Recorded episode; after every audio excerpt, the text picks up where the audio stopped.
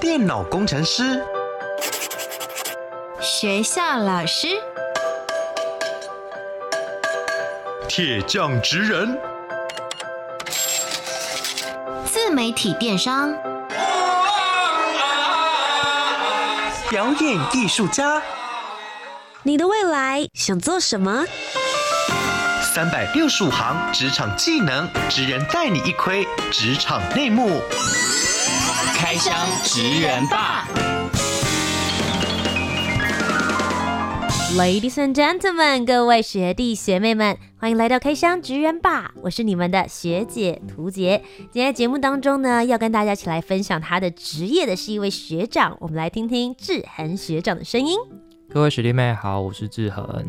志涵学长究竟在做些什么样子的工作呢？三个职场关键字，学弟妹们，我们一起来猜猜看。Master 职人 Key Words。首先，第一个职场关键字是很温柔有耐心。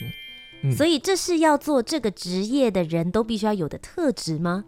呃，这应该说是大家对于这个职业的刻板印象。就会觉得说，我们走这一行就必须这两种特质在身上，这样子。所以你自己是一个温柔而有耐心的人吗？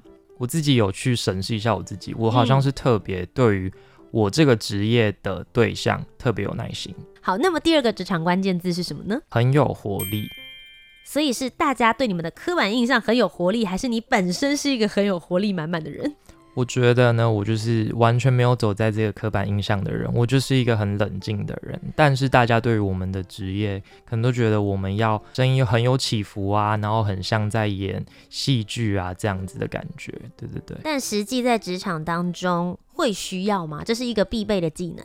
应该说，如果你想要，你可以做到，但是你也可以用你自己的方法去服务你的对象。OK，所以前面两个都算是这个职业的刻板印象当中，大家会觉得他们很温柔、有耐心、嗯、非常有活力。而第三个，我觉得也是一个社会造成的刻板印象。没错，第三个是基本上都是只有女生。哇，真的！所以你实际走进这个职场来说的时候，跟你一起共事的同事们，或是跟你一起念这个科系的同学们，嗯，女性是居多的。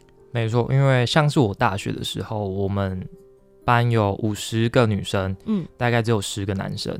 那我现在在职场里面，整个职场里面就只有我一个男生。哇，比例比在念书的时候差距更大了一些些。对，没错，没错。好，究竟结合这三个职场的，我会说不只是关键字，可以说是职场刻板印象。没错。到底是什么样子的职业呢？请志恒学长帮我们揭晓。好，我是一名幼教老师。是的，今天要帮各位学弟妹们来开箱的就是幼教老师这一块，而且我觉得特别，刚刚有提到了。三个职场当中，大家都觉得刻板印象，觉得都还是女老师比较多，对，好像讲话都要轻声细语的感觉，随时都要像幼幼台的大哥哥大姐姐们，随时都要带动唱跳。对，真的职场环境是这个样子吗？今天我们就一起来听听志恒学长、志恒老师的故事。职人百科 menu，我是周志恒，是一名幼教老师。男性在这个行业里是相对稀有的存在。正因为稀有，才让我更有动力去挑战。每天都能接收到来自孩子们的童言童语，让我觉得世界好像更美好了一点。有了孩子们的朝夕相处，更能提醒我成为一位温柔而坚定的大人。那我们先从头开始说好了。你刚刚其实有提到，嗯、你对于你的服务对象，也就是小朋友，其实你是特别有耐心。嗯、你是从什么时候发觉自己这方面的特质，然后想要成为一名幼教老师的呢？呃，其实我原本不是读幼教相关，我原本是读外语系，但是因为我那时候在上一间大学的时候，然后参加了一个儿童的营队，嗯、然后我就发现我好像对小朋友特别的有耐心，因为其实我平常对于自己的事情比较没有耐心，但是我发现那时候其实我对小孩是非常有耐心的，然后我就开始慢慢想，我是不是可以转换一下跑道，嗯，然后真正的去读一个有。我觉得啊，可以有一个证照，或者是真的有一个专业的一个科系，所以我之后就读到了我现在的科系。我的科系是儿童与家庭学系，这样子。嗯，读完之后就发现，真的实际进幼儿园实习的时候，你就可以知道，我好像他们的话，因为就是童言童语嘛，所以你会特别的有耐心，因为会觉得他们讲的每一句话都是很有趣的，你会很想要继续跟他们聊天聊下去，所以你对于孩子的耐心就会比较持久一点，我就觉得我可能可以跟他们相处下去，这样子。嗯、对对对。所以你觉得自己好像很适合这份工作，到你真的走入这个职场当中，你觉得有些什么样子的不同吗？嗯、因为常常有的时候我们想象这个职业，总是会帮他带上一些滤镜，还有梦幻泡泡。嗯。但实际上面变成这个职业之后，有很多的实际状况，也许跟你想象的不太一样。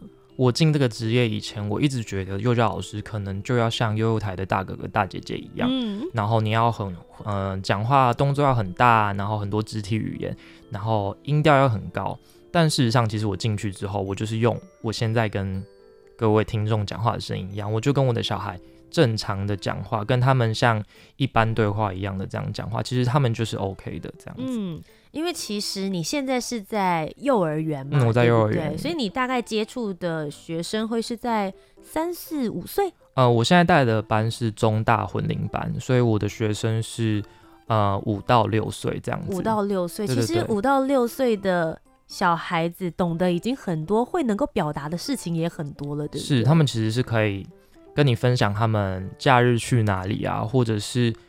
他们看了什么节目？嗯，他们都是会主动跟老师分享的。然后他们家人发生了什么事情，他们也是会找你讲话的。对对对。有时候是不是会想说，其实太 detail 了？就是、你爸妈的事情没关系啦。对，我们就是取重点就好。有一些比较 detail 的，我们就带过，因为毕竟有时候也不知道怎么回答他，比较尴尬一点。对对对。但其实刚刚志恒学长有提到一点是说，大家都会想象，好像幼稚园里面的老师都必须要像幼幼台的大哥哥大姐姐们。嗯、但除了在跟小朋友面对，只是陪他们玩之外，你们其实还有很多其他的工作，比如说，也许你们是要设计教程，嗯、或者是要思考说什么样子的观念，我要透过什么样的故事或是什么样的方式来传达给他们。我们就假设来做一个一日幼儿园老师开箱好了，我跟着你一起去上班。通常一个幼儿园老师的早晨会从几点开始呢？我目前呃，我们现在的上班时间就是八点整开始，然后我会、哦、嗯会先去迎接小孩来，嗯、就是因为我们有些是有值班教师的，可能他们七点半就会来学校，所以我们会统一先集中在一个教室，嗯，然后之后八点到的时候，他的老师会去教室把他们带到我们班上。那其实你带到班上之后，以中大班来讲，他们就会自己去做收书包啊，然后。喝水啊，或者是拿他们的备用衣，因为孩子他们有时候可能会流汗啊，或者是用脏自己的衣服，他们就会去把自己的衣服整理好。整理好之后，我们就会一起看看今天的月历哦，认识一下今天是几月几号啊，或者是天气怎么样啊？对对对，然后顺便我们最近我们班有在把班级上今天谁在这个月生日，我们有贴他的小人物头在月历上，他们就可以知道，哎，这个月是有谁谁谁的生日哦，我们可以一起跟他说生日快乐等等这样子。早上的 routine 做完之后，就是接着我们会带他们去大肌肉。大肌肉的活动就是我们的运动时间，我们的活动都是老师前一周会先去设计好教案，然后下一周的时候会直接用上。是，对对对，所以我们会做完大肌肉之后，就是回来我们会吃水果，有一个团体讨论的时间，我们什么东西都可以跟小孩子一起讨论。会有主题吗？嗯，其实我们就是当天发生什么状况，它也可以拿来变成一个主题。嗯，那如果像是有节日的话，中秋节或者是双十节，我们都有一定的节日的主题，可能会带东西来分享，所以我们都会有一个主题讨论的活动，这样。哎、欸，其实蛮有趣的，而且透过这样子的模式的话，嗯、他们也可以知道，比如说一年也许四季春夏秋冬，每一个月份有些什么样子重要的时间，对对对，代表的跟象征，用这样的方式来带入他们的生活里面。对，没错。因为像是我们比较特别，是我们连班规都是自己讨论的，我们老师没有说是。哦呃，你就是不能在教室跑步，等等等，列几条给他们。我们是问他们说，你们觉得你们在教室里面可以做到什么事情，跟要避免做什么事情。然后小朋友可能就会自己举手说，哎，我觉得要慢慢走，然后椅子要靠好，要随手关门，然后自己的物品要收好，等等等的。我们的班规其实是小孩自己讲出来，然后跟我们一起讨论的。哇，我是不是离幼儿园时期真的太久了？你们现在好把所谓的班级自治这一块的观念全部直接放进去在幼儿园的生活当中了。就是我们让小孩子自己有权利去决定自己的事情，因为其实小孩子真的可以比我们想象中做更多事情，所以很多事情是他们可以自己去解决跟练习思考的。对，这差不多就已经到下午时间了吧？我们这个到中午时间，中午时间，是其实我们讨论的时间大概二十分钟左右，嗯、然后这个时间大概是十点多的时候，然后我们十点半左右就会接我们的教学法是主呃是学习区的教学法。学习区的意思就是我们可能会在教室里面增设很多角落，比如说美劳区。积木区，然后益智区，然后里面还会有区中区。可能你美劳区里面你可以做串珠区，美劳区里面有折纸区等等。嗯，小孩就可以在这一个小时的时间去选择自己想做的事情。我们在里面是只会去协助他们，然后他们是可以自主的去选择他在那一个小时里面要去玩什么游戏，要去玩什么活动这样子。所以。嗯，我们刚刚的团讨时间之后，就是进入我们学习区的时间。嗯，对，对对。所以他可以自己选择自己想要去哪一个区域，他也可以礼拜一这个时段的时候选择折纸区，嗯、然后礼拜二选择串珠区，这样子吗？可以，他可以。今天我想要去积木，我就去改一个积木。OK。明天我想要去折纸，我就去折纸。嗯，就是给他们自由的空间跟时间，可以去进行自我喜欢的这个探索。对，对对，让他们自己去探索。嗯，对。所以这是早上的课程部分。对，早上之后就接着吃午餐了。午餐完之后，就是带他们去散步，因为我们就是跟国中的校园是连在一起的。是。所以呢，我们就会带他们去可能校园走走路啊，然后跑跑步。嗯、然后我们班小朋友又很喜欢小昆虫，所以他们就会去找小昆虫，蚯蚓啊。蚱蜢什么东西他们都敢碰，都敢抓。然后散散步回来之后，我们就会做午休。所以其实每个班级都会有自己的风格，对不对？包含老师带领的风格，以及里面小朋友的特质。你们会有一些自己比较喜欢的模式，像听起来散步可能是你们班特有比较喜欢的。对，因为我们班其实很喜欢小昆虫，连教室里面的壁虎他们可能都会抓起来。所以呢，我们就是蛮喜欢。带他们去散散步的，然后这也算是一个动机，让他们早点做完事情。因为你们早点做完事情，做好自己的事情，我们就可以一起去散步。那么我注意到你们下午的时候还有一个综合活动的时间。那综合活动的时间一样，你也可以带他们去运动，或者是做一些手作啊，或者是。学习单完成一些老师设计的学习单等等，或是班上的老师想到的活动都可以。那个时间就是比较弹性，老师可以自己去运用这样子。嗯，其实我觉得听起来你们蛮尊重孩子自己的选择，然后也让他们适性发展去做里面所有他们自己的课程，或是发掘自己的兴趣。那、嗯、也有很多人就会说，照顾学龄前的儿童其实是一件相对来讲好像感觉蛮辛苦的一件事。你自己觉得在你的职场的过程当中，最辛苦的会是哪一个环节？因为我待的园所是非盈利的幼儿园，所以我们的特生比例会比较多。对，可能一个班就会有五个特殊幼儿，嗯、对，比例蛮高的，对，蛮高的。嗯，对，那这样子。可能你每一个特生都有自己的挑战，去要需要去帮助他们、协助他们的，所以你必须要先跟他们磨合一段时间，你才能知道他们需要的是什么，然后去协助他们。可能有些人是专注力不集中，那你有什么方式可以让他呃练习一下？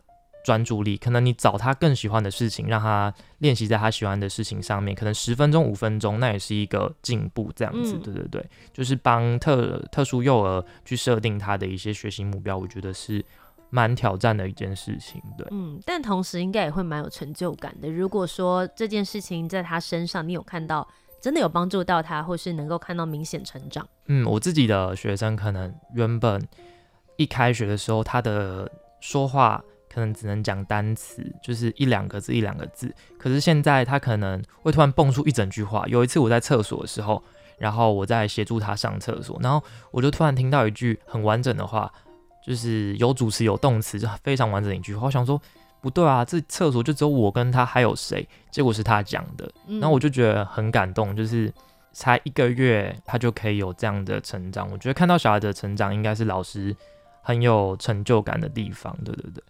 但现在有很多新闻里面，当然大家就会讲，在学校里面是一件事情，但是有的时候要碰到家长的时候又是另外一回事。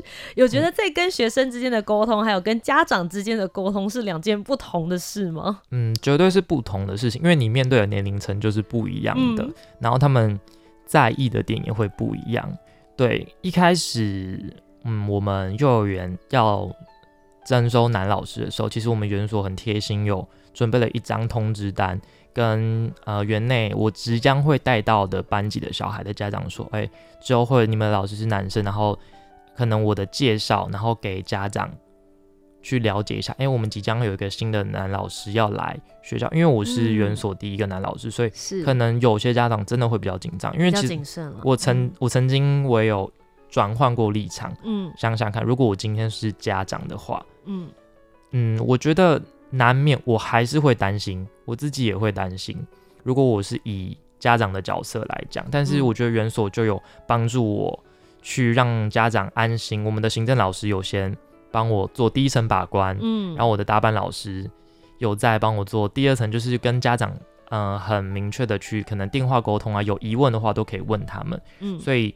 让我在直接接到班级的时候，其实我自己的观感会觉得，好像家长没有那么的排斥，嗯，或者是也没有那么的紧张，因为他们其实在，呃，我真的接到这个班之前，就已经帮我做好了很多心理的准备，这样子。你自己在踏入幼儿园老师这个职场领域的时候，有想过你是需要特别被通知，跟这些家长就说，哎，我们会有一位新的男老师进来，你有想过会有这些事情发生或是需要沟通吗？其实一开始我真的没有想到，对啊，会会有这个通知单这个事情。我就觉得，嗯，我可能觉得顶多就是我们见到面或者是分到班级的时候，我们可能电话沟通啊，或者是、嗯、呃当面聊一聊这样子。但是我没有想到会有一个前面会有那么多层的把关，然后才到我真正接到这个班这样子。是因为其实我后来仔细的回想一下，嗯、我会觉得。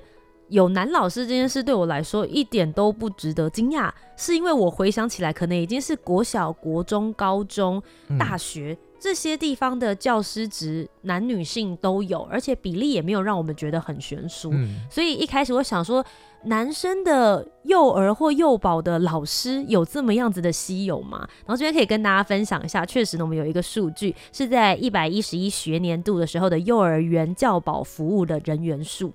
呃，其实摊开来数据一看，女性有五万八千位，而男性其实只有一千一百左右，所以男女生的比例其实是一点八趴，是非常非常悬殊。嗯、那其实之前我们有看过一些新闻报道，我觉得这个标题真的是非常耸动，我个人没有很喜欢，但我也想要跟大家分享，这就是呃在社会当中其中的某一块，我也想要跟智仁学长来讨论这件事。他的标题写说。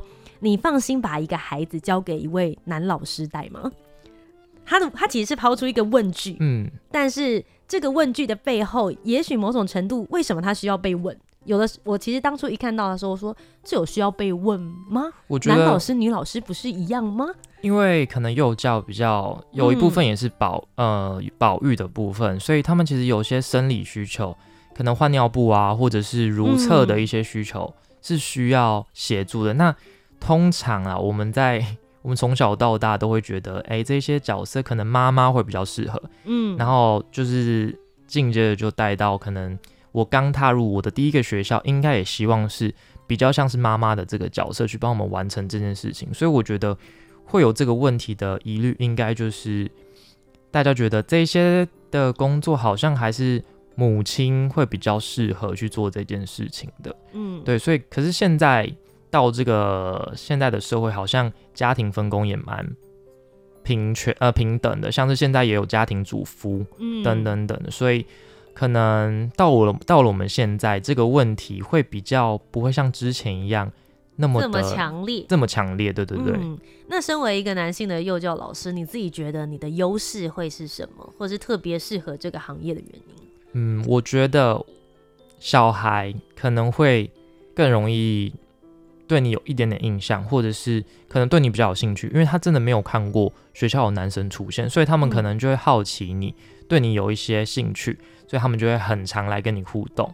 我觉得这是我到幼儿园这两个月是蛮深的感受的，就是小孩可能对你会特别有热情一点点。嗯，对，男生的话，我觉得他们好像会比较把你当成大哥哥，但是慢慢的他就会觉得哦。你也是一位老师，所以一开始的好奇心，我觉得是我的优势。这样子，其实我一直在想说，我们在推动性别平权、性别平等，或是在职场上面，不应该因为有性别而决定这个人适不适合这个工作。嗯、这个观念，我们一直在我长大以后，至少是我长大，然后我出社会之后，大家才开始推行这样子的一个观念跟风气。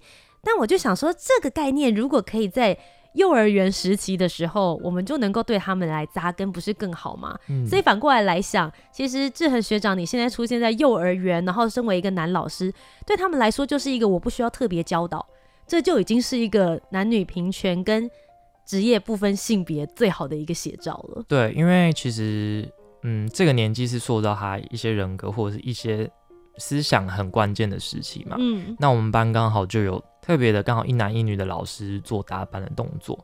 那其实一开始你怎么样跟小孩讲，其实是有困难的。你直接跟他讲说什么叫做性别平权，他可能不知道。嗯，所以可能我们就要利用刚刚，嗯，我们有讲到的，用绘本、绘本的方式。现在有很多是关于性别平权啊，等等等的绘本，你可以用绘本去跟小孩讲我们性别平权的概念。其实小孩是可以，呃，领略到这里面的一些重点。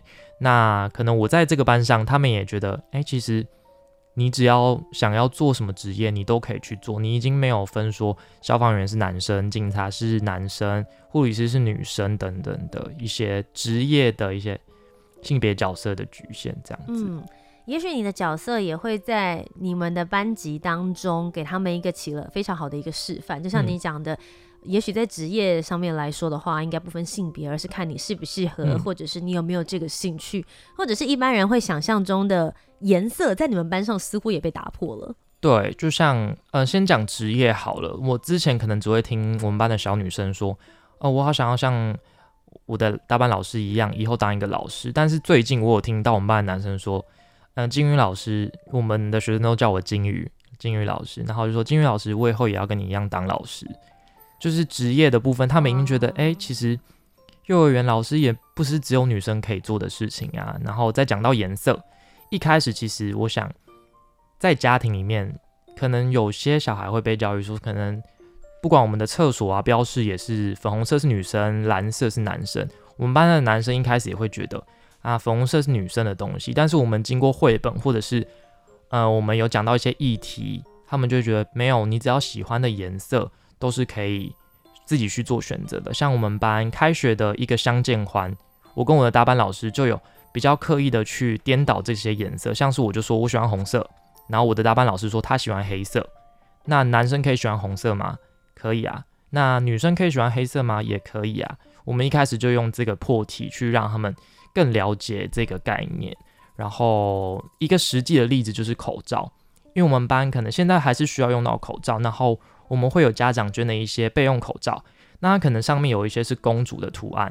一开始有一个小男生就跟我讲说：“老师，我不要那个公主，那是女生戴的。”我就说：“可是口罩就是保护你的啊，你觉得只要能保护你，就是你就可以戴啊。”嗯，后来他也就戴上去了。那久了，就是时时间久了之后，我发现我们班不太会去挑口罩的样式，就拿了就戴了。嗯，所以男生也可以戴公主的口罩啊，男生女生也可以戴很多不一样。呃，机器人啊，怪兽口罩都可以，所以他们目前就是对于颜色或者是卡通比较不会去区分性别这样子。嗯，听起来你很喜欢你的工作。嗯，我目前为止我是蛮喜欢我的工作，我觉得每天都有不同的呃小惊喜出现。因为小孩子的话，那小孩子的童言童语真的太可爱了，就是你每天都会听到他们跟你分享一些他们家的事情啊。他昨天的事情，甚至有可能他梦到了，他也会跟你讲。对对对，我觉得能讲出来就是一件好事。他们能愿意跟你讲话，就是一件好事。我突然觉得蛮羡慕你的工作环境的，因为你面对的这一些孩子们，嗯、他们就是在最纯真、最没有心机，对，然后最愿意跟你说实话。他们想到什么就说什么。嗯嗯，其实某种程度来说，他们搞不好会是最好沟通的。对，某些就是他们想要干嘛就会说什么，然后。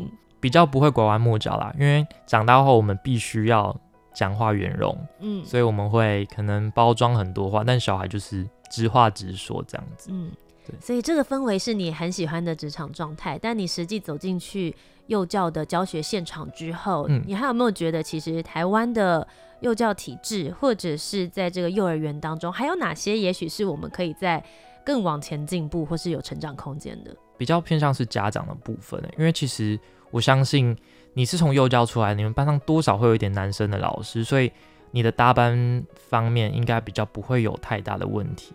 可能是我幸运啦，因为我自己的搭班，我觉得他刚好是我的学姐，嗯，然后所以我们配合的很好，就是他也很尊重我，所以让我觉得我一开局就抽到上上签，就抽到好 SSR，对，所以其实我们搭的很很不错这样子，嗯、然后也给我很多空间，所以我觉得运气也是里面的一部分这样子的。嗯那如果今天听完了志恒学长的分享之后，真的也有学弟妹们未来就觉得啊，我也想要成为一名幼儿园老师，不论你是男性还是女性，那你会给学弟妹们一些什么样子的建议？也许他可以选填什么样子的科系，有什么样子的个人特质，或是要学什么样子的技能会比较好呢？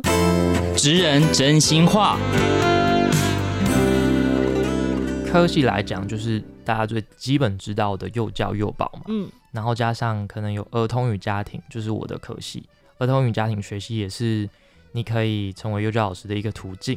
那特质的话，我觉得你的观察力要很敏锐，因为其实很多小孩的状况都是在这个时期发现。你越早开始治疗，你有做一些早疗的话，孩子其实是可以比较早。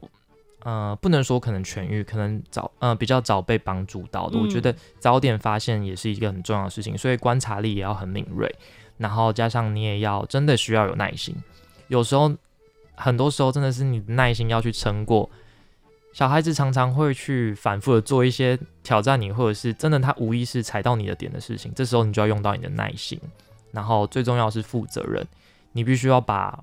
每一个小孩当成你自己的小孩，这样有点沉重嘛？我觉得，好，我、就是、你还年轻吧？可能是我刚步入职场啊，但是就是如果可以的话，你就是视如己出，真的要把那个班级当成你的班，然后你要有身为这个班的老师的自觉，这样子。嗯那当然，因为今天我们也讨论了很多有关于在这个职场上面，相对来讲，男老师是比较稀有一些些的。嗯、所以如果有学弟也想要成为接下来你的学弟，他想要念幼保啦，或者是幼儿这方面教育的，有没有什么建议想要给他们？他们应该要做好一些什么样子的心理准备比较好？心理准备，我觉得就是要坚强，然后你要懂得跟女生沟通吗？因为毕竟你的职场。